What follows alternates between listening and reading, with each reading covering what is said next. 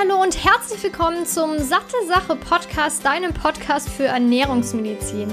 Mein Name ist Laura Merten, ich bin 25 und studierte Ökotrophologin. Ich begrüße dich zurück hier zu einer neuen Episode des Satte Sache Podcasts. Ich freue mich, dass du wieder eingeschaltet hast zu einem neuen spannenden Thema und auch Interview. Und zwar rede ich hier von Hauterkrankungen, insbesondere Neurodermitis und Schuppenflechte, auch Psoriasis genannt.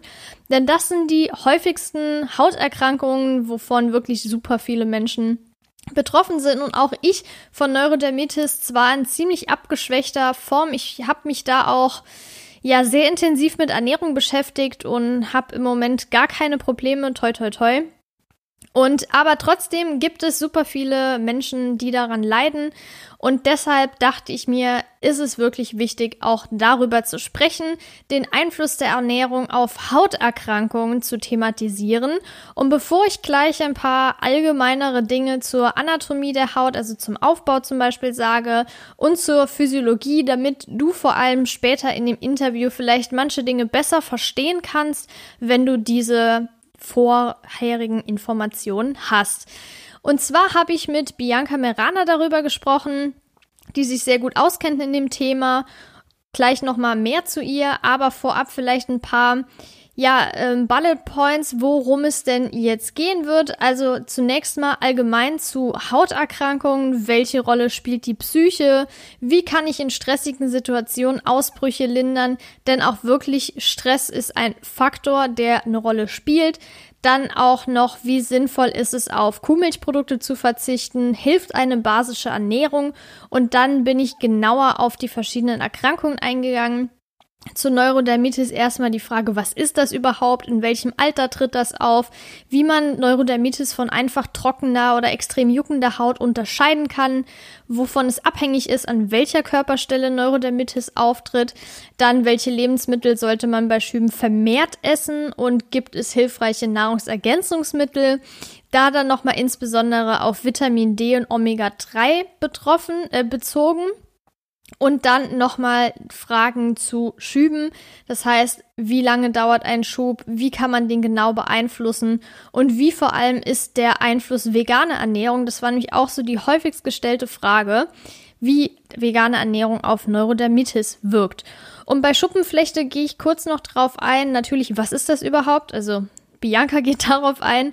Und dann, wie man Schuppenfläche konkret auf dem Kopf los wird oder sie minimiert, dann welchen Zusammenhang Psoriasis mit Zöliakie hat oder generell der Darmflora und zum Schluss gibt's dann nochmal allgemeine Ernährungstipps. Dann habe ich noch ein paar konkretere Fragen, die nicht direkt mit der Ernährung zu tun haben, die ich aber trotzdem mit reinnehmen wollte, weil die auch gestellt wurden bei Instagram. Das ist zum einen, ob medizinische Produkte sinnvoller sind oder lieber Naturmittel für die Haut ob es weitere Erkenntnisse gibt zur Therapie mit Probiotika-Cremes für die Haut, dann warum manchmal eine Creme hilft und dann irgendwann nicht mehr und was der Einfluss des Lichtkamms ist auf Schuppenflechte. Das kannte ich vorher nicht, finde ich super spannend und das ist so mit die eine der letzten Fragen und bevor wir dann mit dem Interview starten, möchte ich dir an dieser Stelle nochmal ein paar allgemeine Informationen zu der Haut mitgeben.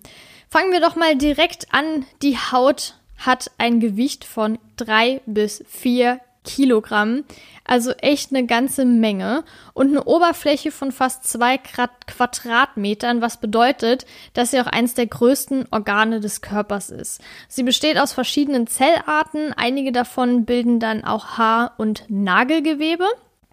Und die Struktur kann man ungefähr sich so vorstellen, dass die Dicke von circa 0,5 Millimetern variiert an bestimmten Stellen natürlich dünner, wie an empfindlichen Stellen, Augenlidern oder dann kann es auch an strapazierfähigeren Stellen, wie zum Beispiel Fußsohlen, bis zu 5 Millimeter dick sein. Also die Variation der oder die Range, sage ich jetzt mal, der Dicke variiert von 0,5 Millimeter bis 5 mm. Und es gibt zwei strukturierte Hautschichten. Das ist einmal die Epidermis, die dient vor allem zum Schutz. Und dann gibt es noch die Dermis und die enthält so tausende Mikrosensoren für den Tastsinn, die Schweißdrüsen und vor allem auch anpassungsfähige Blutgefäße, die dann zur Regulation der Körpertemperatur beitragen, was selbstverständlich super wichtig und essentiell ist. Und darunter gibt es dann noch die Subcutis und die besteht größtenteils aus Fett. Das nennt man auch subkutane Fettschicht aka Subcutis, deshalb kann man sich das ziemlich gut merken.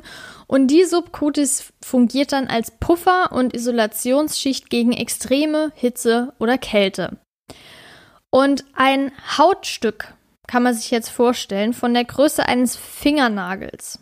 Also kannst du dir mal kurz deinen Fingernagel anschauen. Und wenn du jetzt vorstellst, dass ein Hautstück so groß ist, das enthält 5 Millionen, 5 Millionen mikroskopisch kleiner Zellen und diese nochmal in mindestens ein Dutzend Hauptarten unterteilt. Wir haben ungefähr 100 Schweißdrüsen mit ihren Poren, tausende Tastsensoren und mehr als 100 Haare mit ihren Talgdrüsen und bis zu ein Meter kleinste Blutgefäße und circa 0,5 Meter Nervenfasern in einem Hautstück, das so groß ist wie ein Fingernagel. Also nicht auf der gesamten Hautfläche verteilt, auf den zwei Quadratmetern, sondern wirklich nur ein winziger Teil der Haut enthält schon so viele wichtige ja, äh, Zellen, Schweißdrüsen, Poren, andere Sensoren oder auch Haare mit Talgdrüsen. Also das ist wirklich enorm, finde ich zumindest. Dann wichtiges Thema Hauterneuerung.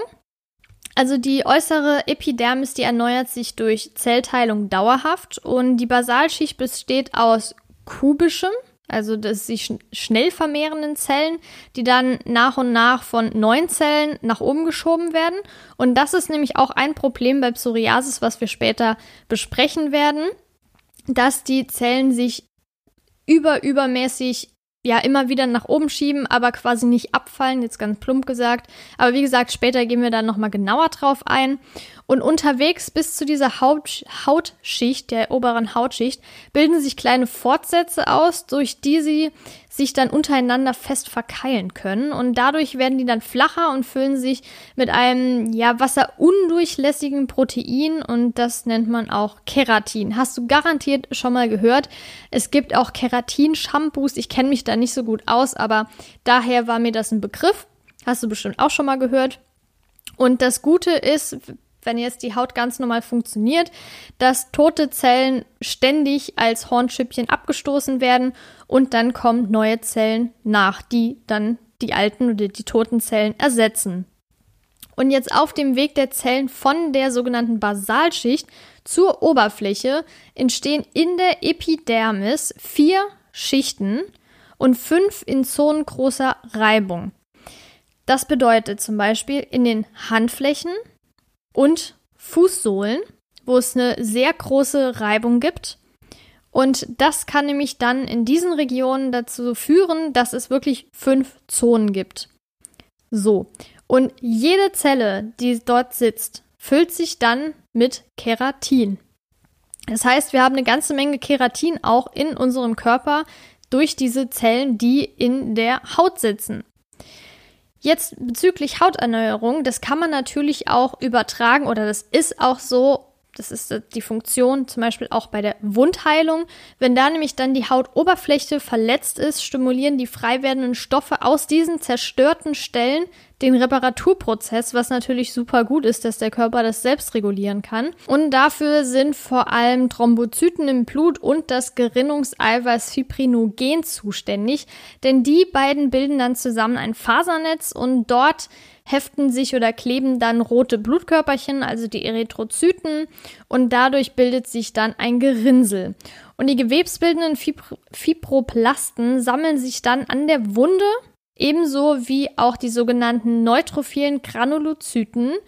Und die reparieren dann quasi die Haut, indem sie Zelltrümmer, Schmutz und Keime aufnehmen. So, und dieses Gerinnsel, was gebildet wurde, verhärtet sich dann zu dem sogenannten Schorf, also der, ja, ähm, wie nennt man das noch? Also Schorf, ich kenne das nur so, wenn man hinfällt und sich dann, Kruste, genau, Kruste, das Wort habe ich gesucht. also da bindet sich dann die Kruste und die dient eben dazu, dass das Gewebe, was sich darunter befindet, wieder neu ähm, entstehen kann, beziehungsweise sich erneuern kann. Also das Ganze funktioniert von selbst. Es gibt natürlich Menschen, die Probleme mit Wundheilung haben. Das kann unter anderem daran liegen, dass man zum Beispiel ähm, zu wenig Thrombozyten im Blut hat oder auch zum Beispiel rote Blutkörperchen. Da gibt's verschiedene Möglichkeiten. Äh, auch bei bestimmten Erkrankungen ist die Wundheilung einfach eingeschränkt. Da möchte ich jetzt natürlich nicht drauf eingehen. Ich will nur sagen, dass es bei manchen Erkrankungen eben dazu führen kann, dass die Wunden auch schlechter heilen. Ein anderes wichtiges Thema oder eine andere wichtige Aufgabe, die die Haut auch erfüllt, ist die Temperaturregulierung. Und das Gute ist, wenn der Körper jetzt zu heiß wird, dann weiten sich die Blutgefäße, der Dermis, nicht der Epidermis, der Dermis. Und durch diese bessere Durchblutung kann dann mehr Wärme an die Oberfläche abgegeben werden. Und dann kommt es dazu, dass der Schweiß aus den Schweißdrüsen tropft und dadurch die verdunstete Körperwärme abzieht. Und wenn jetzt aber der Körper zu kalt ist, dann verengen sich diese Blutgefäße, um den Wärmeverlust zu minimieren. Das heißt auch, dass das Schwitzen sich reduziert und die kleinen Körperhaare dann aufgestellt werden, um eine isolierende Luftschicht zu bilden. Das bedeutet also, die Gänsehaut sorgt dafür, dass wir quasi durch diesen aufgestellten Haare, auch wenn es wirklich nur wenn man sich denkt, ja, die süßen kleinen Härchen, das ist ja gar nicht viel, die dienen trotzdem dazu, dass man eine isolierte Luftschicht schafft. Also es hat alles wirklich genauso seinen Sinn, wie es ist. Und jetzt kannst du dir vielleicht auch besser vorstellen, was die Haut alles leisten muss. Und das ist natürlich dann, wenn man eine Hauterkrankung hat, umso wichtiger, dass die Haut eben geschützt wird. Und deshalb möchte ich jetzt, bevor ich mit dem Interview starte, kurz noch Bianca Merana vorstellen. Und zwar ist sie Ökotrophologin. Sie hat in Wein-Stefan studiert und mittlerweile über 20 Jahre Berufserfahrung. Sie hat Projekte gemacht, zum Beispiel in Kooperation mit der Verbraucherzentrale oder Kochkurse an der Volkshochschule. Und besonders, worüber ich dann auch auf sie aufmerksam geworden bin, arbeitet sie beim Netzwerk ernährungstherapie.net und bietet dort in Einzelgesprächen Ernährungsberatung und auch Ernährungstherapie an. Kurz was zu dem Netzwerk, weil ich finde das echt klasse.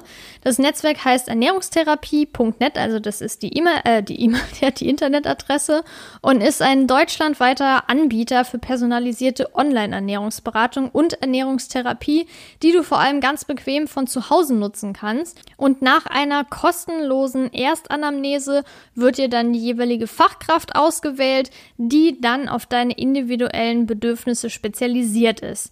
Aber nicht nur Hauterkrankungen gibt's da, sondern auch viele weitere Bereiche, wie zum Beispiel Übergewicht oder Adipositas, Diabetes, Magen-Darm-Erkrankungen, Intoleranzen und so weiter. Und ein absoluter Pluspunkt, finde ich, ist, dass das Netzwerk zertifiziert ist und die Kosten der Beratung bis zu 100 Prozent von den gesetzlichen Krankenkassen übernommen wird. Und um den ganzen Papierkram für die Kassen musst du dich auch nicht kümmern, denn dafür sorgt ernährungstherapie.net beziehungsweise auch die Berater. Du musst also lange, nicht lange im Internet recherchieren, wer jetzt in deiner Nähe ist und sich am besten mit den Beschwerden auskennt.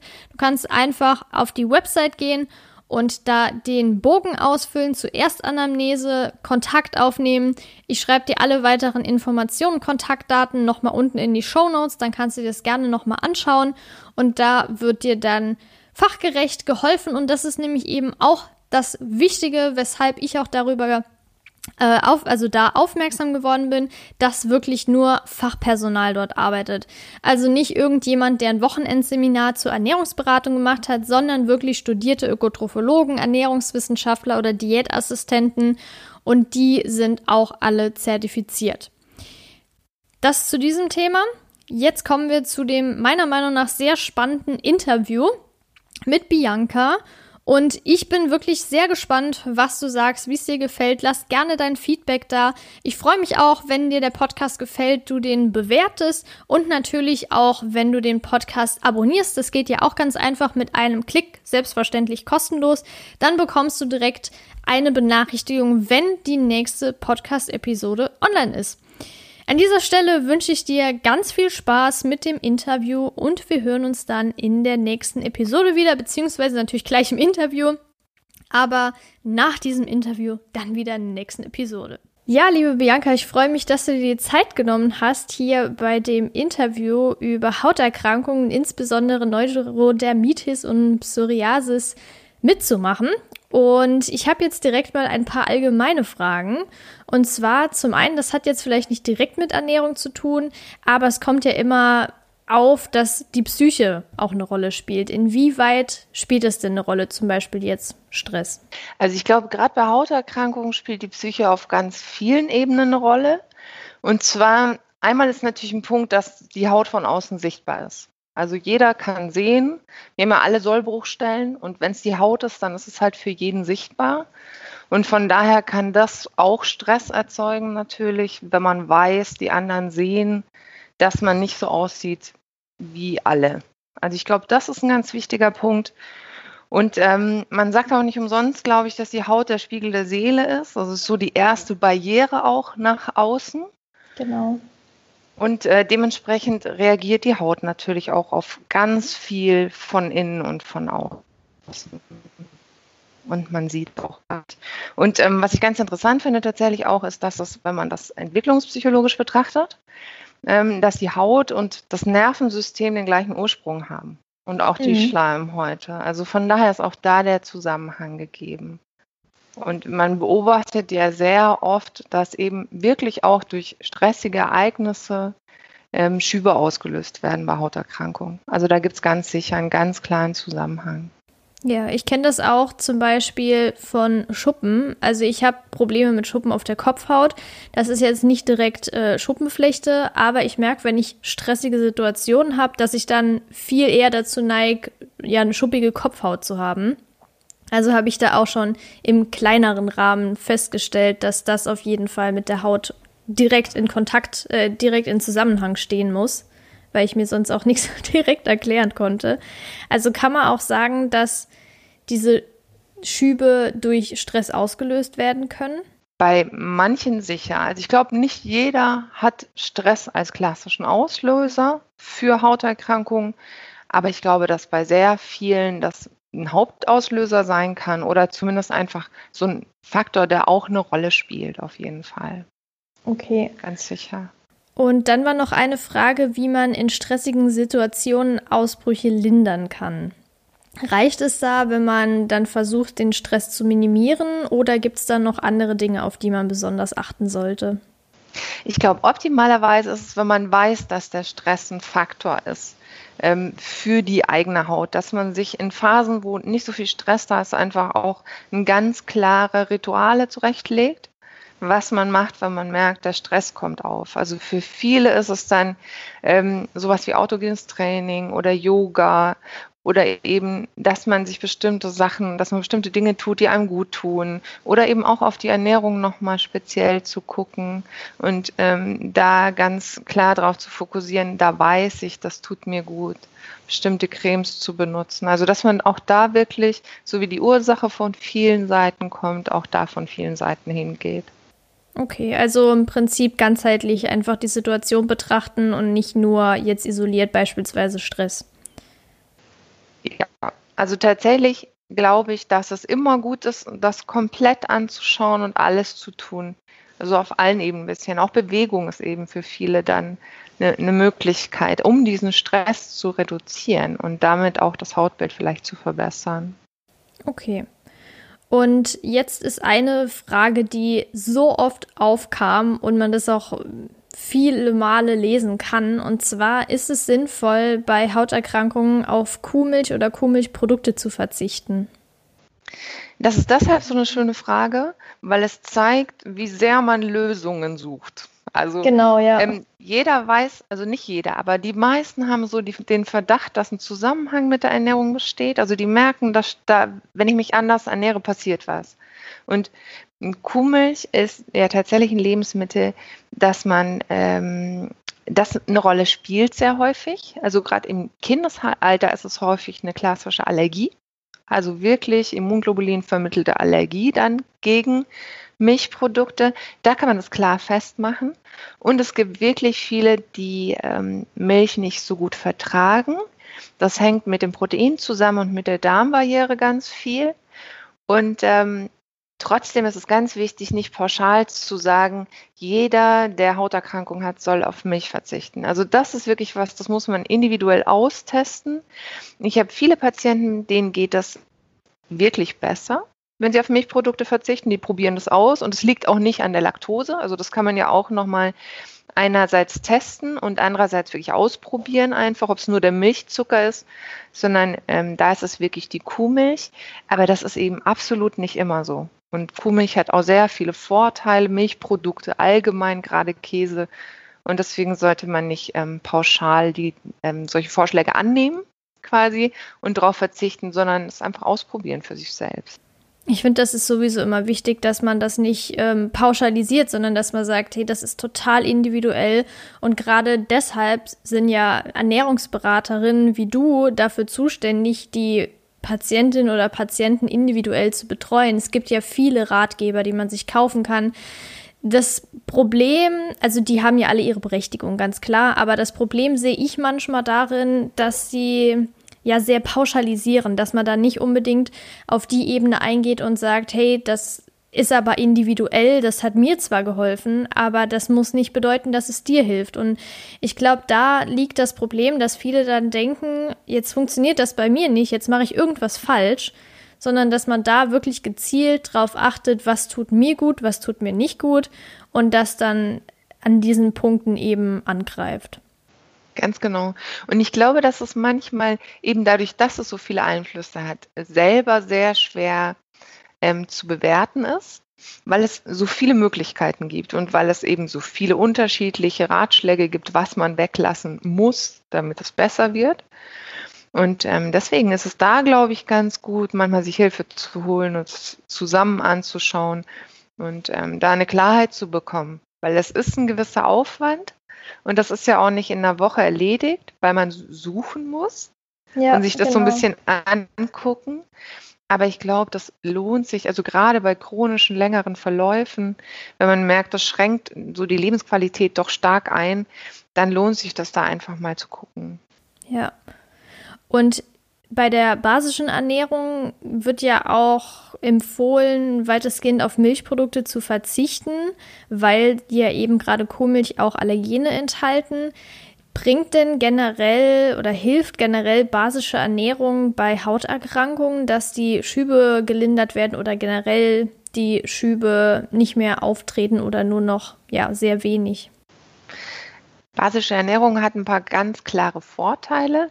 Ich glaube, mit der größte Vorteil ist, dass es sehr gemüselastig ist und dass gerade bei den Gemüsesorten wenig ist, was zu Hauterkrankungen beiträgt. Halt außer es ist eine klare Kreuzallergie da oder so. Aber sonst ist es eher seltener. Da sind äh, sehr viele entzündungshemmende Stoffe auch enthalten. Das spielt auch immer eine Rolle. Ähm, wenn man ähm, wenig tierische Produkte isst, isst man sehr häufig viele Nüsse, viele Saaten und so. Also ich glaube, der Vorteil ist in der Ernährung insgesamt vor allem zu sehen und weniger daran, dass es darum geht, einen, ähm, eine Säurebase zu regulieren. Ja, ich denke auch, weil letztendlich wird ja auch oft dann gesagt, die basische Ernährung hilft, dass der Körper basisch wird, aber letztendlich ist das ja nicht Aufgabe der Ernährung, sondern, also natürlich auch, aber vor allem der Organe. Und ich denke, wenn ein gesunder Mensch, wenn die Organe funktionieren, die, und ich meine, wir haben ja auch Säureblocker und alles, ähm, dann würde ich jetzt nicht unbedingt sagen, das sind, das sind die Lebensmittel, die Basen bilden, sondern einfach dass die Ernährung im Allgemeinen ausgewogener gestaltet ist. Nicht sagt hier man, also beziehungsweise eher sagt, man soll auf verarbeitete Lebensmittel verzichten, tierische Lebensmittel reduzieren, mehr Obst und Gemüse zu essen, wie du ja auch schon gesagt hast, Nüsse, Saaten. Ähm, ich glaube, das ist eben dieses ganzheitliche Konzept der Ernährungsumstellung, was bei vielen Menschen schon zur Verbesserung führt. Ja, also dass ähm, gerade dieses Weglassen von ähm, Fertiglebensmitteln, das spielt, glaube ich, eine sehr große Rolle. Also gerade Konservierungsstoffe, Farbstoffe und so, das sind sehr häufig Trigger. mhm. einfach zu einer Verschlechterung. Und wenn man sich damit beschäftigt und äh, sehr viel wirklich selber zubereitet, äh, frische Produkte kauft, regionale Produkte kauft, also wirklich ähm, äh, Produkte, die ähm, keine weiten Wege haben, die vielleicht auch wirklich naturbelassen hergestellt worden sind.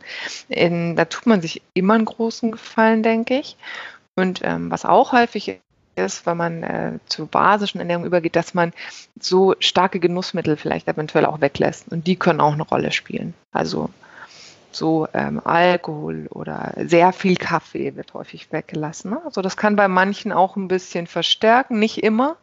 Kaffee hat auch sehr viele positive Effekte, gerade was die Zellen angeht. Aber ähm, das kann alles natürlich für den Einzelnen eine Rolle spielen. Okay, da sieht man ja auch nochmal, dass es individuell dann ist. Es gibt bestimmt viele Menschen, die haben keine Probleme mit zwei, drei Tassen Kaffee am Tag und andere reagieren da super sensibel drauf. Ja, genau. Okay, jetzt haben wir hier ein paar allgemeine Fragen geklärt. Jetzt ist natürlich differenziert teilweise zu betrachten für Neurodermitis und für Schuppenflechte. Jetzt möchte ich erst einmal, wenn wir auf Neurodermitis eingehen, dich fragen, was ist denn überhaupt Neurodermitis genau? Was kann man sich darunter vorstellen? Also ich glaube tatsächlich, sowohl bei der Neurodermitis als auch bei der Schuppenflechte ähm, sagt der Name sehr schön was, äh, wenn man sich den anschaut, weil so Neurodermitis besteht ja einmal so aus Neuron, das ist ein Nerv, das heißt, es spielt wirklich so dieses, dieses Nervensystem eine Rolle. Derma ist die Haut und dieses Itis zeigt immer Entzündung. Und ich glaube, das sind ganz wichtige Punkte dabei. Und es ist eben chronisch verlaufen, das ist wichtig, es ist entzündlich.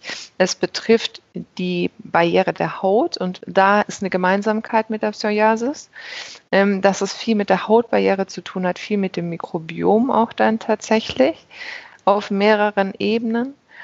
Und ähm, es führt dazu eben, dass die Haut teilweise brüchig wird und dadurch wird sie trocken und verliert Feuchtigkeit. Und dadurch können sich auch Keime leicht festsetzen. Das heißt, diese Entzündung, ähm, die ist da. Und es ist einfach ein ganz klares Immungeschehen da. Und dadurch ist es auch in 80 Prozent der Fälle ähm, noch eine andere Allergie da oder Unverträglichkeit, Histamin auch häufig ein Problem. Also dass es nicht nur dieses wäre schon, wäre schon natürlich ausgeprägt schlimm genug, aber dass da noch andere Faktoren sind. Und die gilt es dann auch tatsächlich zu finden. Ja. Okay, und kann man in einem sagen, dass in einem bestimmten Alter Neurodermitis auftritt oder kann das auch erst im späten Erwachsenenalter auftreten? Bei Neurodermitis ist es relativ selten, also es kann immer. Es kann immer einen Auslöser geben, ähm, der dazu führt, dass es spät auftritt. Neurodermitis ist allerdings klassisch wirklich im frühkindlichen Alter tritt das auf, also oft so um den dritten Lebensmonat rum. Und ähm, es tritt bei sehr vielen Kindern auf. Also so zwischen 10 und 13 Prozent der Kinder haben leichte, mittelschwere bis schwere Neurodermitis. Das ist halt einfach wahnsinnig viel. Und damit ist es ganz klar die häufigste Hauterkrankung, vor allem im Kindesalter. Und ähm, häufig wird es viel besser, wenn es Richtung Pubertät geht. Also mhm. viel, viel besser heißt bei zwei Drittel. Und nur noch ungefähr ein Drittel der Betroffenen haben wirklich Symptome bis ins Erwachsenenalter. Okay, aber kann man zum Beispiel, also ich weiß es jetzt nicht genau, nur einfach so, weil es ja auch die, äh, das Mikrobiom betrifft, kann man sagen oder gibt es Untersuchungen dazu, dass durch eine natürliche Geburt die Hautbarriere irgendwie geschützt ist? Also ich kenne Untersuchungen dazu, dass das einen Einfluss auf das Mikrobiom im Darm sehr stark hat. Mhm. Und da das so stark zusammenhängt und die Haut und die Schleimhäute auch im Austausch stehen, auch was die äh, lymphatischen Gewebe angeht und auch die, die ähm, Immungeschehen, ähm, wird es so rum sicher auch einen Einfluss haben. Ja. Also die ja. Studien, was den Darm angeht, da gibt es sehr viele, die sind super interessant und die sind auch recht fundiert. Ja, ja, genau, die kenne ich auch und ich gehe auch davon aus, dass man das dann so halbwegs auch ähm, auf die Haut übertragen kann, dass man sagt, wenn man eine stabile, ein stabiles Darmmikrobiom hat, dass sich das auch gegebenenfalls auf die Haut auswirken kann. Ja, also es gibt unglaublich viele Studien natürlich momentan über das Darmmikrobiom. Ich finde tatsächlich eine der interessantesten Gebiete, die sich so die letzten Jahre aufgetan haben. Und ähm, die Frage ist, glaube ich, im Moment eher, ob man zu viel rein interpretiert, weil man ja so viele Zusammenhänge findet und sie auch so wahnsinnig glaubwürdig sind und ähm, es oft auch so gut funktioniert, wenn man was verändert, was die Darmflora angeht. Dass genau. sich dadurch Erkrankungsbilder wesentlich besser an. Also ja, das, das ist ein ganz tolles Feld. Ja. Und gibt es bestimmte, also es gibt ja oft ähm, so genannte Scores beziehungsweise Kriterien, anhand derer man eine bestimmte Erkrank äh, Erkrankung erkennt. Gibt es bei Neurodermitis auch bestimmte Anhaltspunkte, wie man das von einfacher trockener und extrem juckender Haut unterscheiden kann? Die gibt es ja. Ähm, was es bei Neurodermitis nicht gibt, ist so ähm, sind Blutwerte, wo man sagt, das kann nur Neurodermitis sein. Also das gibt es nicht und das macht es nicht 100% einfach. Es ist, wenn bestimmte Voraussetzungen zusammentreffen, eben auch dieses frühkindliche Alter, ähm, wenn zusätzlich Allergien auftreten, dann ist man sehr klar bei Neurodermitis. Okay, also kann man sagen, es gibt noch andere Anhaltspunkte, die dann auf eine Neurodermitis schließen können. Ja, genau. Und natürlich, es gibt in den verschiedenen Altersklassen verschiedene, ähm, vor allem betroffene Hautareale. Also darauf kann man auch schauen. Okay, und welche Hautareale wären das dann? Also wovon ist es abhängig, an welcher Körperstelle jetzt die Neurodermitis auftritt? Das ist abhängig vom Alter tatsächlich. Also, dass man das einfach, zum Beispiel bei ganz kleinen Kindern sieht man das häufig an den Wangen. Das ist später nicht mehr ganz so häufig. Da geht es dann eher auf Augen über und um Mund rum. Und ähm, also das ist eine, eine Sache, ist das Alter und dann hängt es auch vom Trigger ab natürlich. Also wenn, wenn die Ursache ist, äh, irgendwelche, ähm, also wirklich eine Kontaktallergie, dann tritt es häufig da auf, wo der Kontakt ist natürlich auch. Und was könnte das denn zum Beispiel sein, welcher Kontakt? Ist es dann zurückzuführen auf bestimmte Waschmittel in den Kleidern oder dass jetzt beispielsweise aus der Luft irgendwelche Partikel übergehen, wenn die Haut frei ist? Ja, also ich habe relativ viele Patienten, die wirklich Probleme haben mit bestimmten Waschmitteln, mit äh, Seifenzusätzen, aber dann eben vor allem auch da, wo die, ähm, also wo der Pulli ist oder so, mhm. weil es dann der Kontakt direkt da ist und auch längerfristig da ist. Also, dass, dass es da auftritt. Viele haben auch Hausstaubmilben, das ist dann natürlich ein bisschen schwieriger zu lokalisieren. Ja. Okay. Also kann das sowohl von innen als auch von außen kommen, kann man so pauschal dann erstmal sagen. Und jetzt waren wir eher so bei den äußeren Einflüssen. Gibt es bestimmte Lebensmittel, die man bei Schüben vermehrt essen sollte? Und die zweite Frage, gibt es hilfreiche Nahrungsergänzungsmittel?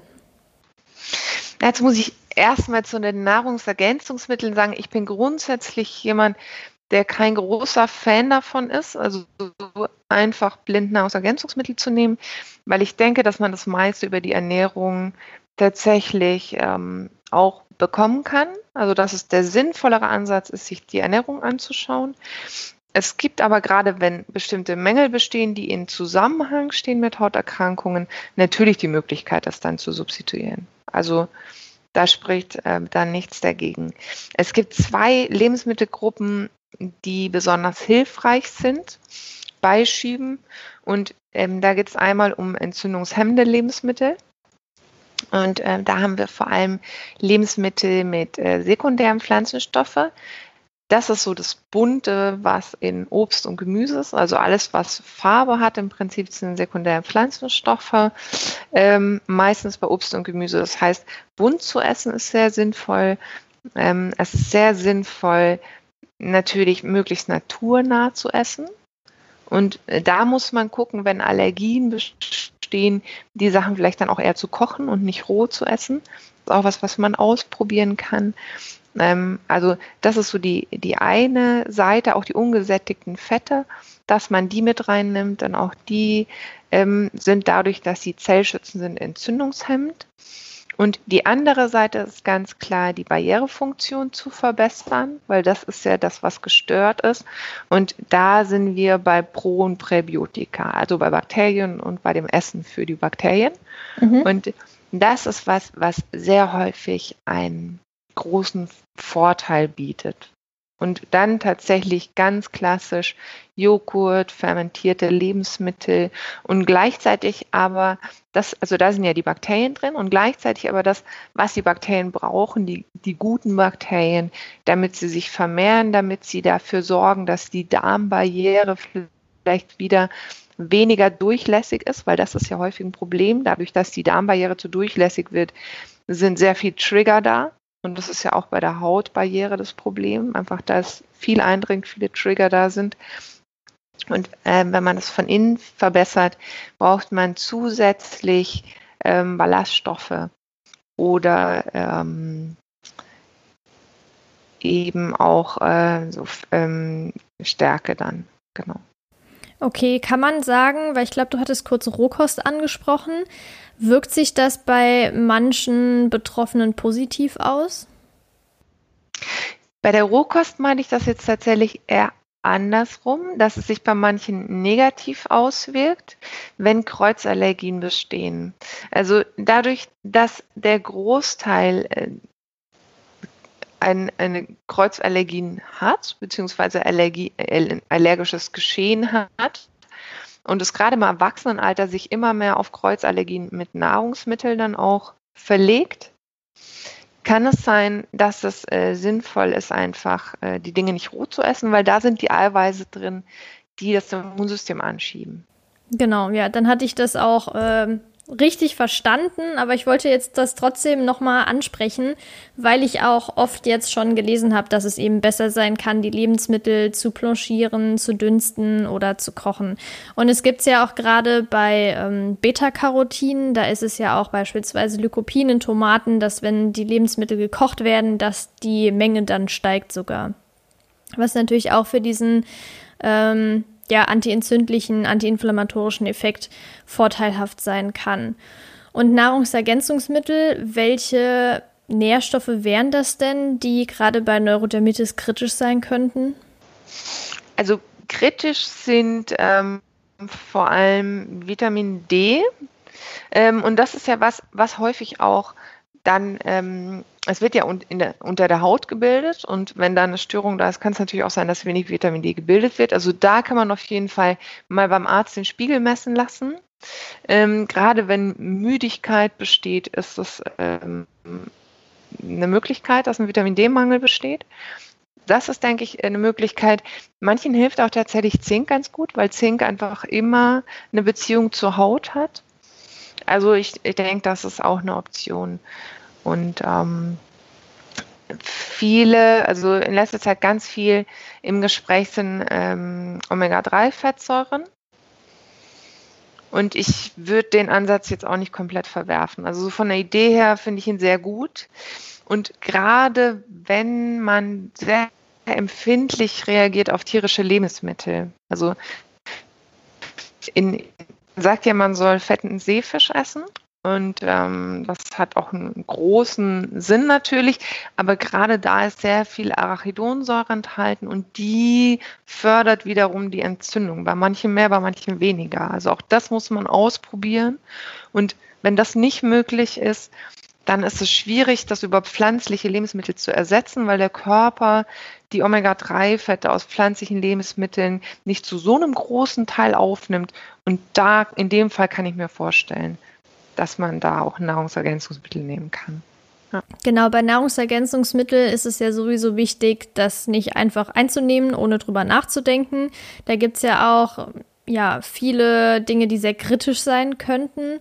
Aber gerade in Bezug auf Omega-3-Fettsäuren, DHA und EPA, was ja nicht so gut gebildet wird, beziehungsweise die Umwandlungsrate von pflanzlichen Lebensmitteln, wie jetzt beispielsweise Leinöl oder so, ist ja nicht so hoch wie bei Fisch, hat sie ja gerade schon erwähnt.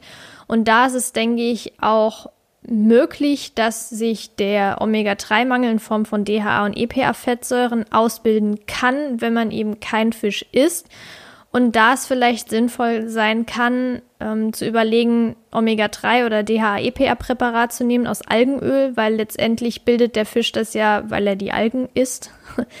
ähm, und es gibt ja auch viele, die sich vegetarisch ernähren beispielsweise. Und da finde ich das wichtig, darauf auf jeden Fall zu achten, zumal wahrscheinlich niemand am Tag diese Mengen Omega-3-Fettsäuren zu sich nimmt, die nötig sind, um eben die ausreichende Umwandlungsrate zu erreichen. Ja, also zumindest um eine deutliche Verbesserung zu erreichen, glaube ich, weil ähm, die Studien, die es damit gibt, sind im sehr hohen Bereich. Also das ist, wie, wie du schon gesagt hast, sehr schwer über die Ernährung zu bekommen.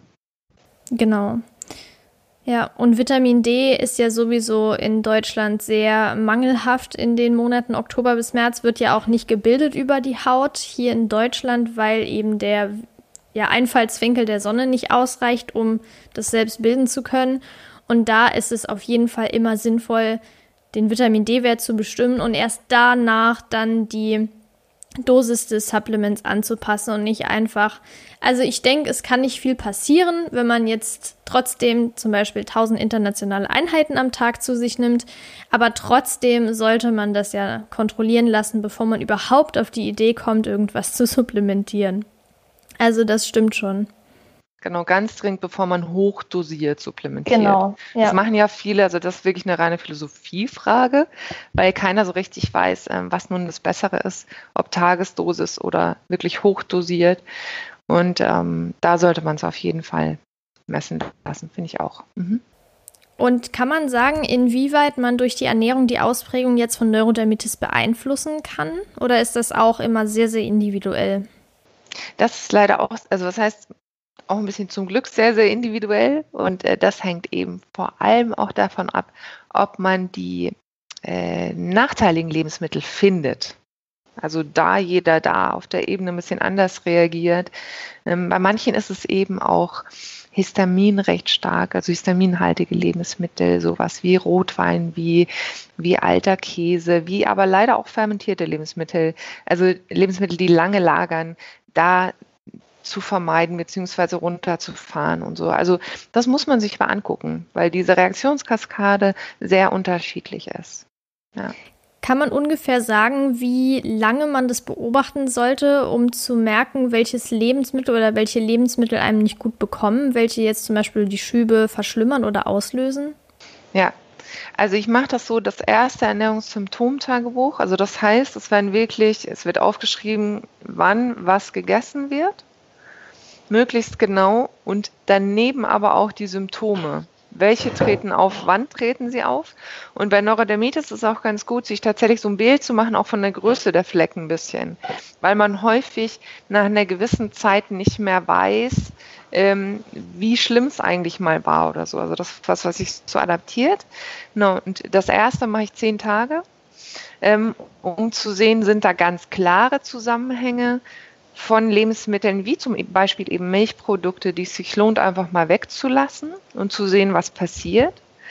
Und wenn da nichts Klares erkennbar ist, ähm, dann ähm, lohnt sich das einfach länger mal, das so ein bisschen aufzuschreiben. Und ähm, tatsächlich sieht man meistens nach zehn Tagen was, wo man sagt, das könnte eine gute Richtung sein.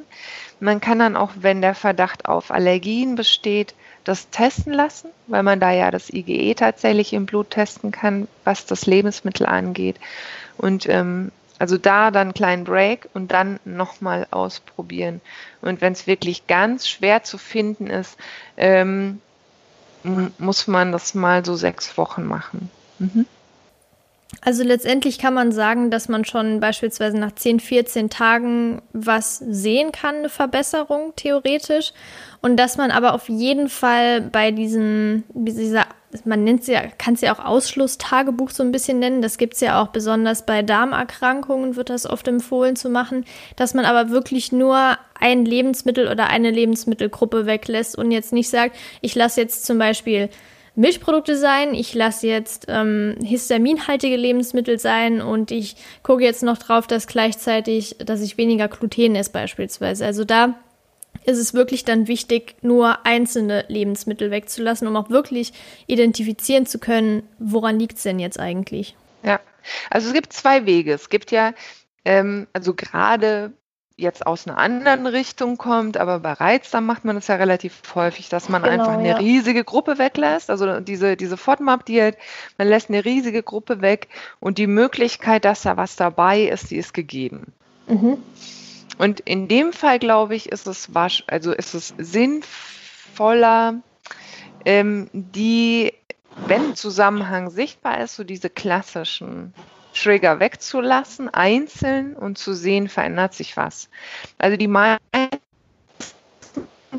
von uns haben auch ein ganz Gefühl ähm, wenn sie in sich rein, was, ähm, wo sie den Verdacht haben, dass das damit zusammenhängt. Und ge genau da ist es aber wichtig zu gucken, ist das wirklich, ist das nur ein Gefühl oder ist es wirklich ein Zusammenhang, dass man einfach nicht zu viel weglässt. Weil zu viel weglassen kann im schlimmsten Fall zu Mangel führen und das kann zu einer Verschlechterung auch führen. Mhm. Okay. Jetzt kam noch eine Frage, warum manche Schübe sehr, sehr lange dauern können. Jetzt beispielsweise war hier die Angabe von drei Jahren trotz Behandlung. Ähm, da habe ich tatsächlich lange drüber nachgedacht. Ähm, ich glaube aber, dass der Grund ist, dass man den Auslöser nicht findet. Also das kann fast keinen anderen Grund geben, weil das ja immer eine, ähm, ähm, also es ist ja immer nur eine, so eine somatische Behandlung und das ist nicht, es ist, man behandelt nicht die Ursache. Und wenn man die Ursache nicht findet, dann kann natürlich immer das wieder angeschoben werden und dann ähm, bleibt man auch im Schub. Okay. Jetzt haben wir eben schon kurz über Milchprodukte gesprochen und dass es bei manchen ein Auslöser sein kann. Gibt es denn Studien zu Neurodermitis und der Behandlung, Therapie oder einfach in Kombination mit veganer Ernährung? Ähm, ja, klar gibt es die. Also natürlich gibt es die Studien. Ähm, vegane Ernährung erstmal finde ich es ganz wichtig zu sagen, dass man, gerade wenn man kleine Kinder hat, dass das nicht das Erste ist, was man ausprobieren sollte. Ja? Es gibt Studien zu fast jeder Ernährungsvariante. Es gibt auch Studien, die zeigen, dass ähm, das Heilfasten einen wahnsinnig positiven Effekt haben kann, was natürlich das Immunsystem allgemein beruhigt.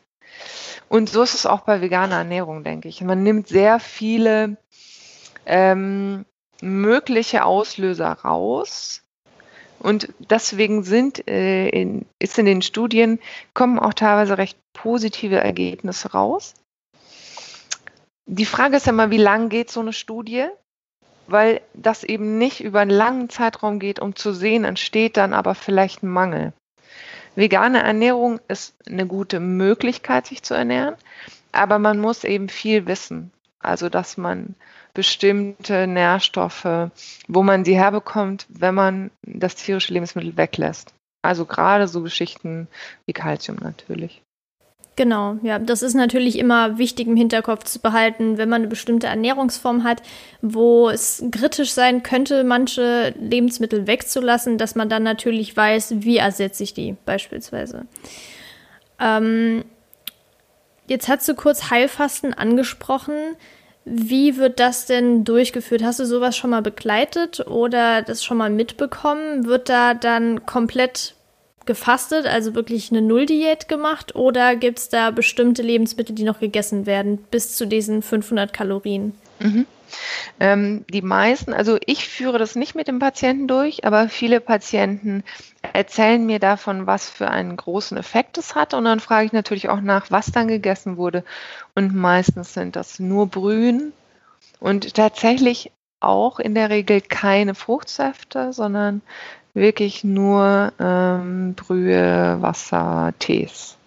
Okay, weil das ist ja auch oft jetzt mit diesen ganzen Detox-Kuren die Sache, dass da viele teure Säfte verkauft werden ähm, zum Heilfasten und ich mir auch nicht so ganz sicher bin, ob das wirklich so das Wahre ist oder ob dieses klassische Heilfasten mit Tees, Brühen, äh, Gemüsebrühen zum Beispiel oder so nicht äh, einen besseren Effekt erzielen könnten. Und da ist es vielleicht auch nochmal wichtig zu wissen, dass man das kontrolliert machen sollte. Also dass man jetzt nicht einfach äh, als Privatperson ohne jegliche Erfahrung, ohne damit zu wenig Wissen, was ja einfach ganz normal ist. Also ich kenne mich ja auch nicht in jeden Gebieten aus, ganz klar, dass man das auch mit Anleitung macht.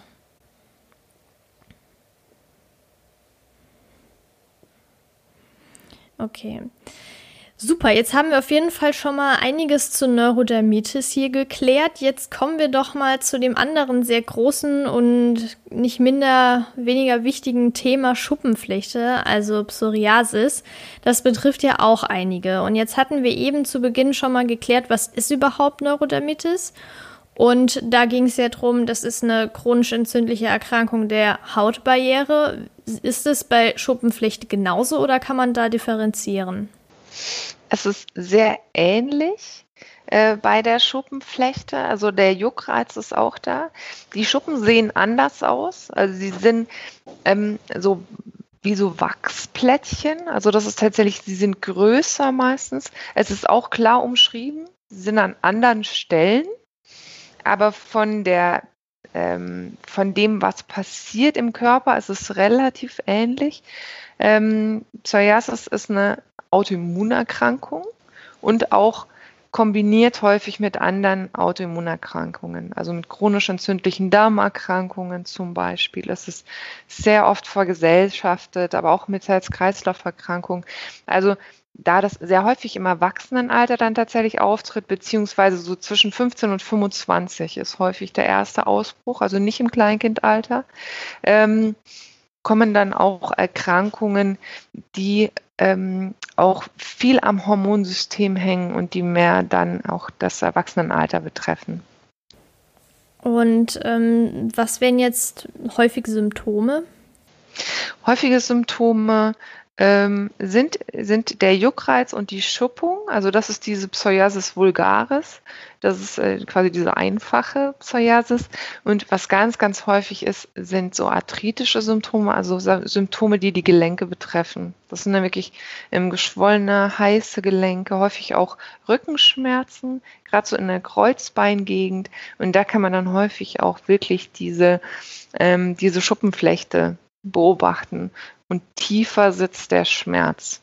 Also das ist ähm, ganz, ganz, ähm, ganz, ganz häufig und wichtig auch, und das ist aber bei der Neurodermitis tatsächlich auch, das habe ich vorhin gar nicht gesagt, dass es ähm, schon so eine genetische Komponente hat. Also es tritt familiär gehäuft auf und das ist auch bei der Psoriasis so.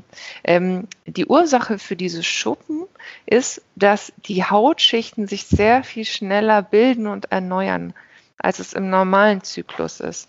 Und dadurch schiebt sich die andere Haut von unten nach und ähm, es gehen diese Schuppen ab und häufig wird die Haut auch hier sehr ritzig und äh, blutet auch manchmal. Okay, kann man dann sagen, dass diese ja, Arthrose ähnlichen Symptome, diese Schmerzen durch die Entzündung auftreten an den Stellen oder kann das auch an Stellen auftreten, die nicht jetzt von dieser Schuppenflechte befallen sind?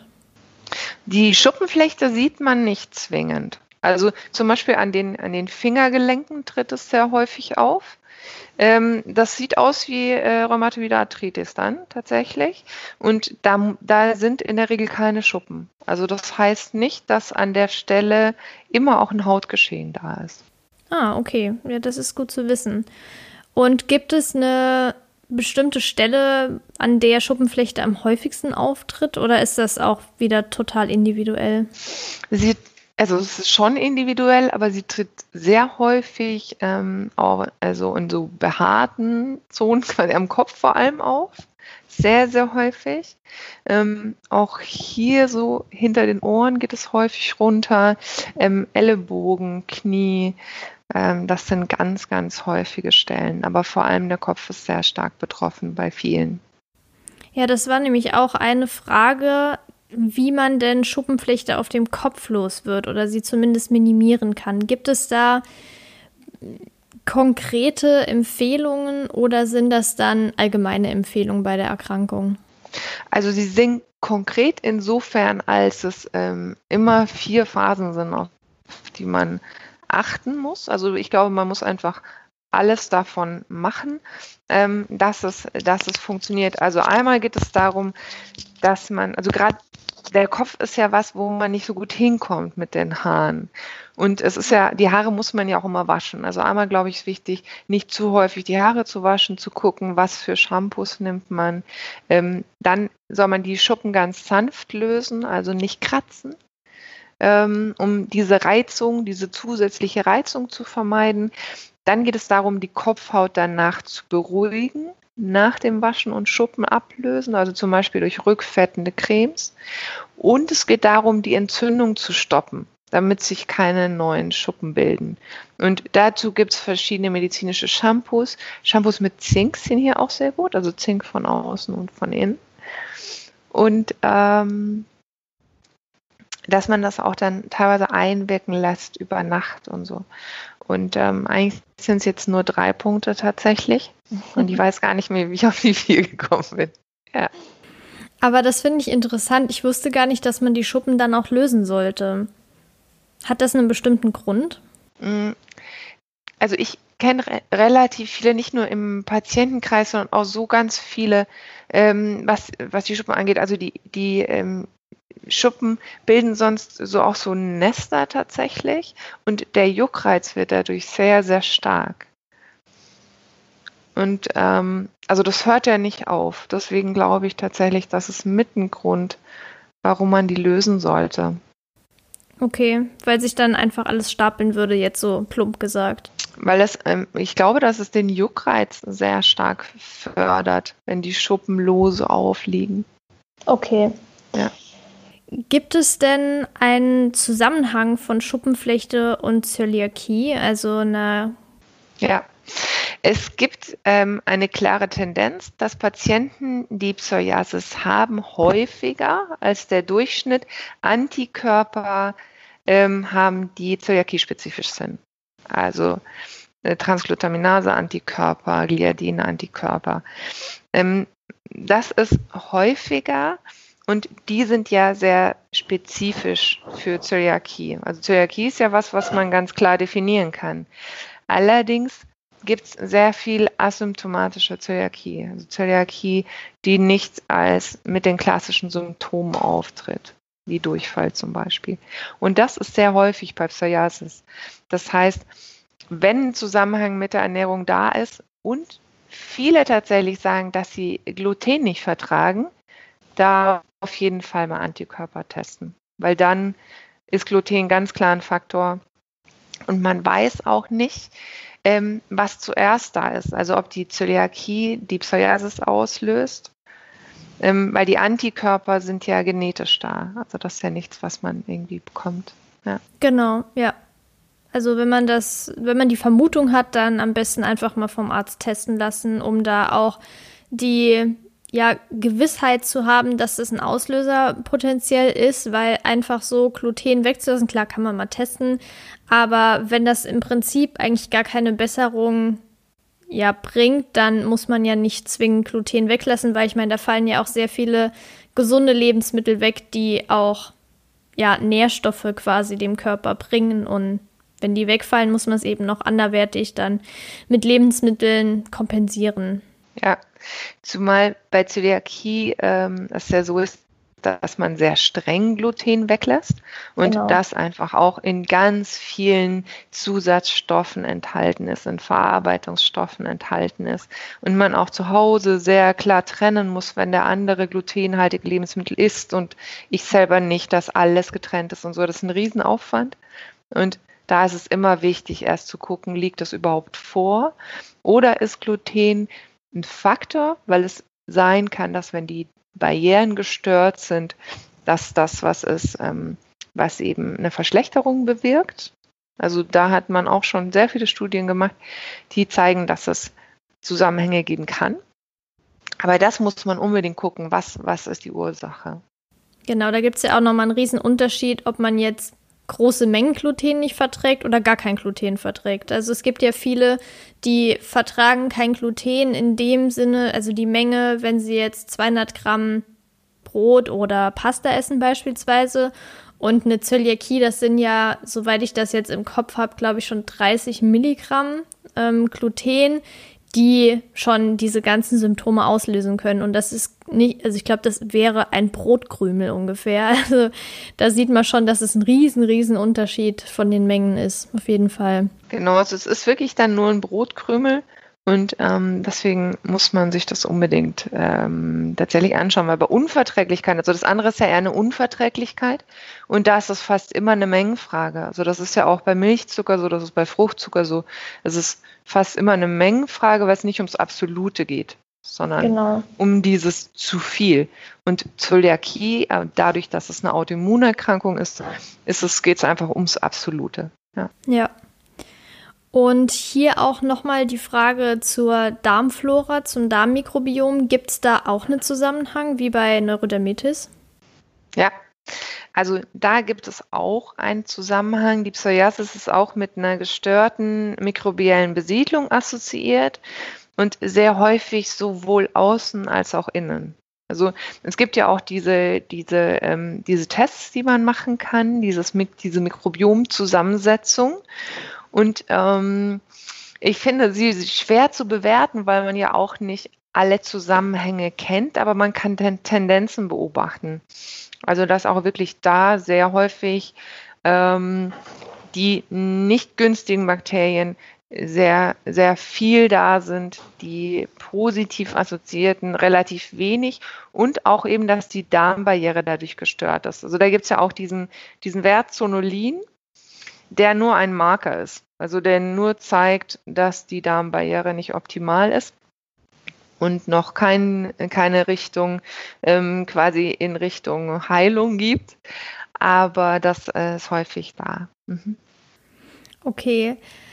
Jetzt hatten wir eben bei Neurodermitis schon ein paar Ernährungsempfehlungen gegeben in Form von Buntessen, dadurch, dass ja auch antientzündliche Lebensmittel oft bunt sind, ähm, dass man halt eventuell mal so eine Ausschluss Diät machen sollte im Sinne von Lebensmittel weglassen, die potenziell das auslösen könnten, wie Milchprodukte, wie aber auch histaminhaltige Lebensmittel.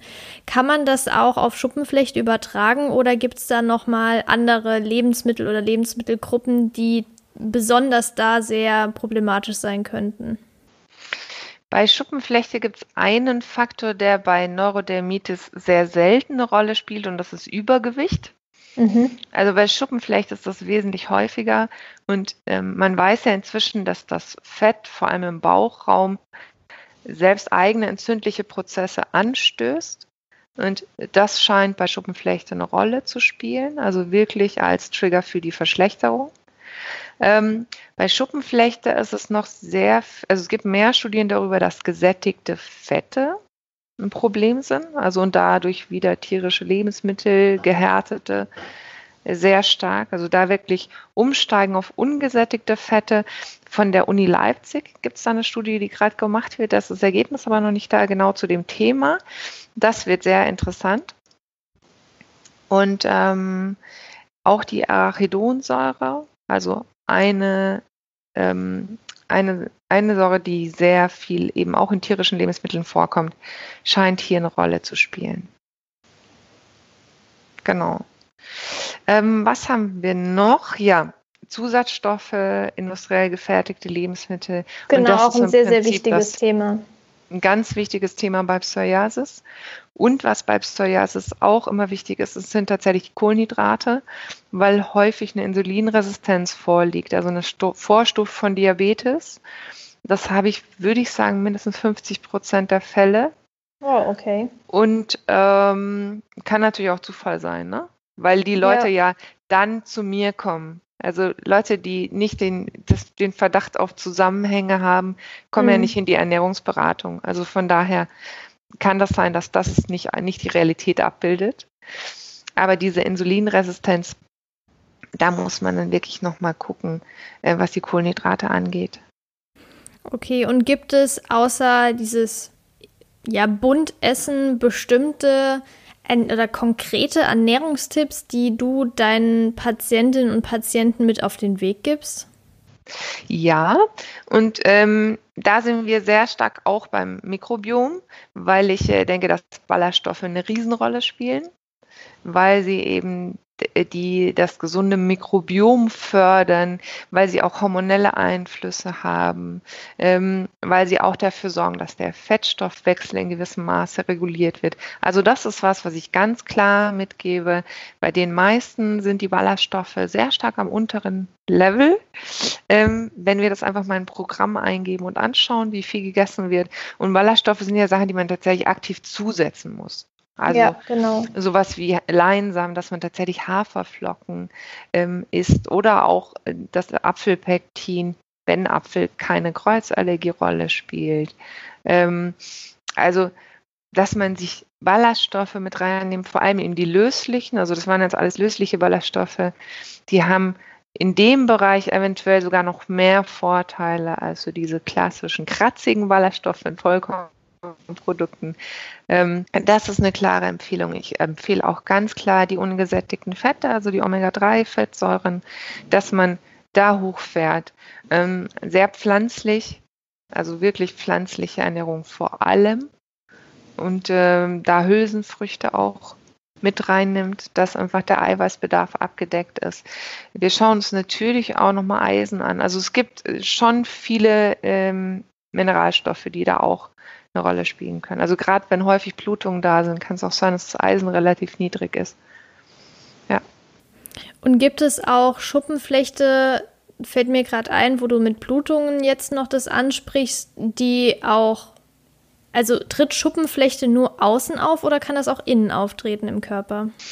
Innen nennt man das nicht Schuppenflechte tatsächlich. Also ich habe ja vorhin, glaube ich, schon mal gesagt, dass häufig ein ähm, Zusammenhang mit Morbus Crohn besteht, zum mhm. Beispiel. Das ist ja eine chronisch entzündliche Darmerkrankung. Und da haben wir dann auch Blutungen innen. Ähm, die Schuppenflechte direkt wüsste ich jetzt nicht assoziiert damit. Aber eben, man findet sehr häufig ähm, Veränderungen in der Darmschleimhaut bei Schuppenflechte und das ist aber meistens wieder auf die Zöliakie zurückzuführen. Okay, alles klar. Jetzt haben wir hier so einige sehr interessante und wichtige Ernährungsfragen geklärt. Jetzt möchte ich aber kurz noch auf die Pflege von außen eingehen, weil das ja auch eine große, eine große Rolle spielt. Gibt es denn oder hast du Erfahrung damit, ob jetzt medizinische Cremes oder Produkte, es gibt ja viele von bestimmten Marken, die natürlich super teuer sind, weil sie extra darauf abgestimmt sind, oder ob Naturmittel besser sind? Besser ist, glaube ich, schwer zu sagen. Also man teilt ja diese Hauterkrankung so ein bisschen in Stadien ein und ich glaube, bei den milderen Verläufen kann man es durchaus ähm, auch mit Naturmitteln probieren, zum Beispiel auch so diese Schwarztee-Umschläge bei Neurodermitis werden ja relativ häufig gemacht, weil das eben zu, die Haut zusammenzieht und gleichzeitig entzündungshemmend ist. Weihrauchcremes gibt's. Also es gibt relativ viele Naturmittel und ich denke, es lohnt sich absolut darauf zu setzen, solange es kein ähm, starker Schub ist. Da berichten auch wirklich die meisten, da geht es nicht anders. Da muss man dann eine Stufe höher gehen. Ja. Okay, ich denke, das kann man ja auch vielleicht präventiv einfach machen, wenn man jetzt merkt, es ist im Moment sehr ruhig, einfach jetzt mal so äh, ja, plump gesagt, dass man dann nicht unbedingt diese starken medizinischen Cremes nutzen muss, sondern dann einfach jetzt auf diese Umschläge zurückgreifen. Gibt es auch oder sind zum Beispiel Saunagänge auch sinnvoll? Das ist eine super gute Frage, weil es ja die Durchblutung fördert. Ich weiß aber wirklich nicht, ob es positiv oder negativ ist. Also Einfach das, mal ausprobieren. Ähm, weil es ist eine trockene Hitze. Ähm, das äh, würde ich jetzt vielleicht sogar nochmal nachschauen, ob feuchte oder trockene Hitze. Ja, kann ich ja auch nochmal machen und dann vielleicht äh, nachträglich einfügen hier. okay, also auf jeden Fall nochmal schauen, was einem gut tut. Wenn man merkt, dass natürliche Mittel nicht mehr funktionieren, dann muss man halt leider umsteigen, weil letztendlich ja die Haut nicht unnötig ähm, belastet werden sollte. Das ist ja auch äh, oft das Problem, dass viele so wirklich bis zum letzten weiß nicht genau, also wirklich bis zum Schluss noch versuchen, das Ganze natürlich zu regulieren, aber wenn es halt nicht geht, finde ich es besser, auf solche medizinischen Produkte umzusteigen und die Haut nicht noch zu stark, ja, zu reizen. Ja, also ich glaube auch, es ist bei allem wichtig, dass man ähm, mit der Zeit auch lernt, wo sind die Grenzen. Also ab wann muss ich einen Schritt weitergehen und dann auch genau. zum Arzt gehen, auch wenn ich es schon länger habe. Das ist, glaube ich, ganz, ganz wichtig. Mhm. Ja. Und wir hatten ja jetzt eben noch von Darmmikrobiota, Probiotika, Präbiotika gesprochen. Es gibt ja jetzt schon einige Probiotika-Cremes für die Haut. Die Studienlage ist ja noch ja relativ flach, relativ dünn. Aber gibt es da denn schon aktuelle Erkenntnisse, ob so eine Probiotika-Creme wirklich hilft? Ich finde dafür, dass die Idee so ähm, gut ist eigentlich, gibt es relativ wenige Produkte am Markt und ich glaube, das zeigt auch immer ein bisschen, dass es vielleicht doch noch ideale Varianten gibt. So. Ähm, es gibt sie und die Studien dazu sind aber vor allem von den Herstellern. Und ähm, also die sind ja nicht falsch, aber die sind natürlich, ähm, unterstreichen die das Positive. Also klar ist, dass die, das Mikrobiom auch auf der Haut außen eine Rolle spielt.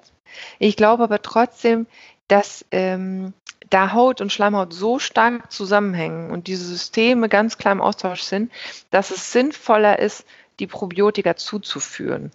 Und da gibt es ja wirklich klare positive Studien. Ja. Okay. Und kann man jetzt sagen, warum bestimmte Cremes zu einer bestimmten Zeit sehr gut funktionieren und dann irgendwann nicht mehr? Gibt es da Hautveränderungen in Form von einmal braucht die Haut eher Feuchtigkeit und einmal eher Fett? Das habe ich in der Ernährungsberatung ganz häufig. Ich muss wirklich mal von dem ähm, hergehen, wie das sehr, sehr häufig auftritt.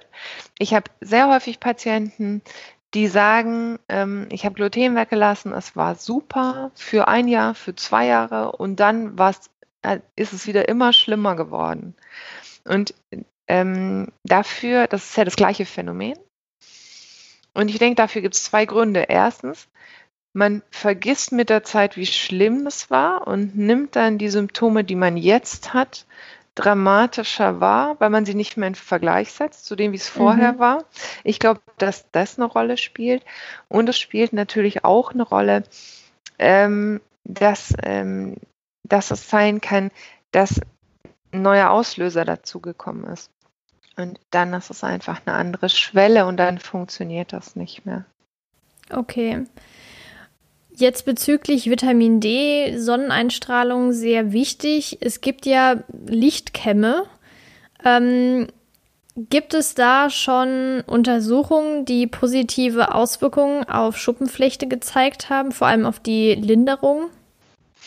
Also ein Lichtkamm ähm, hat ja auch UVB-Licht und es gibt viele Studien, die zeigen, dass UVB-Licht positiven Einfluss hat, haben kann, auch vor allem auf die Größe der betroffenen Flächen, also dass man da wirklich was machen kann. Es dauert recht lange, also das ist wirklich ein langwieriger Prozess. Es geht nicht von heute auf morgen, aber es kann auf jeden Fall eine leichte Linderung bringen. Ähm, da gibt es einige Studien und ähm, es gibt auch Studien, dass es in Kombination mit Omega-3-Fettsäuren noch einen viel größeren Effekt hat. Und das ist wahrscheinlich aufs Vitamin D zurückzuführen, auf die Vitamin D-Bildung tatsächlich. Und ähm, bei den Lichtcam ist es ja auch so, dass manche Krankenkassen die Kosten übernehmen, weil ich finde immer, der, der, die Kosten sind ein großer Faktor da, aber das ist ja ähm, sehr häufig möglich und man kann die auch ausleihen und es einfach mal an sich austesten. Ja. Also kann man die bei Ärzten zum Beispiel ausleihen? Mhm. Also ich hatte ähm, schon Patienten, die die ausgeliehen haben und ausprobiert haben. Und dann kann man eben, wenn es wirklich einen Effekt hat, auch bei den Krankenkassen das beantragen. Hm. Das ist auf jeden Fall schon mal interessant. Und ich meine, ausprobieren kann man es ja mal. Also es ist ja jetzt nichts Invasives, ähm, wo man sagt, oh, um Gottes Willen, besser nicht. Und wenn man das ja sowieso einfach mal ausleihen kann, warum nicht? Also ähm, zumal wir ja wissen, dass Vitamin D einen starken Zusammenhang hat Ja, sehr spannend. Das waren so meine Fragen. Ich weiß nicht, ob du jetzt vielleicht noch was aus der Praxis hast, was dir im Laufe des Interviews oder vorher schon eingefallen ist, einen bestimmten Fall, der einen besonderen Verlauf hatte oder einen sehr, ja, was sehr Positives, so sich die Neurodermitis oder Schuppenflechte jetzt stark verbessert hat durch eine bestimmte Intervention? Hm, also schwierig, da jetzt einen speziellen Fall rauszunehmen. Also ich finde es immer sehr, sehr beeindruckend, wenn man dann wirklich an den Kern kommt, wie gut es funktionieren kann, dass es sich bessert. Ähm, es ist leider manchmal nicht so einfach, ihn zu finden, aber es ist auf jeden Fall gut, sich das äh, komplett anzuschauen, auch vor allem ganz wichtig, ähm, die Sachen, die sehr häufig assoziiert sind mit den Erkrankungen, wenn man nicht weiterkommt, da nochmal nachzuforschen, vielleicht nochmal ein Blutbild zu machen, nochmal ein paar Sachen auszutesten. Und ähm, also gerade bei Psoriasis finde ich, ähm, dass es manchmal große Einflüsse hat, mit, wenn, wenn, wenn man bei der Ernährung was findet, auch auf äh, die ganzen entzündlichen Vorgänge. Also dass auch wirklich ähm, die Arthritis besser wird und äh, dass sich die Flecken verändern und so. Ich würde jetzt aber trotzdem keinen Zugriff, weil das, was mich ähm, immer mehr beeindruckt bei Hauterkrankungen, ist, äh, wie die Leute es schaffen, für sich diese, diese Darstellung zu ändern, weil es ja so nach außen sichtbar ist.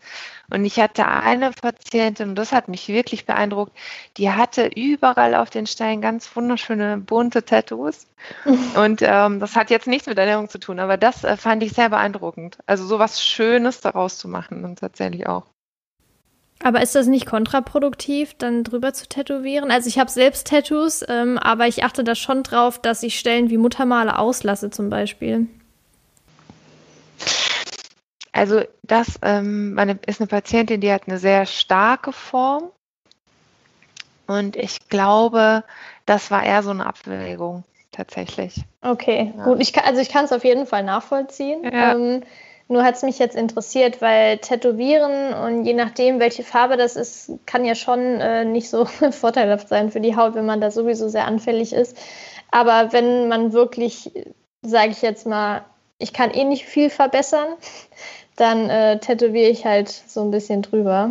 Tatsächlich ist das auch eher wie eine Ergänzung. Also, dass so, das eingebunden okay. wurde in ein. Äh, so. Ah, okay, gut. Ja, ich hatte das auch schon oft gesehen bei Narben zum Beispiel, dass man da auch tolles draus machen kann.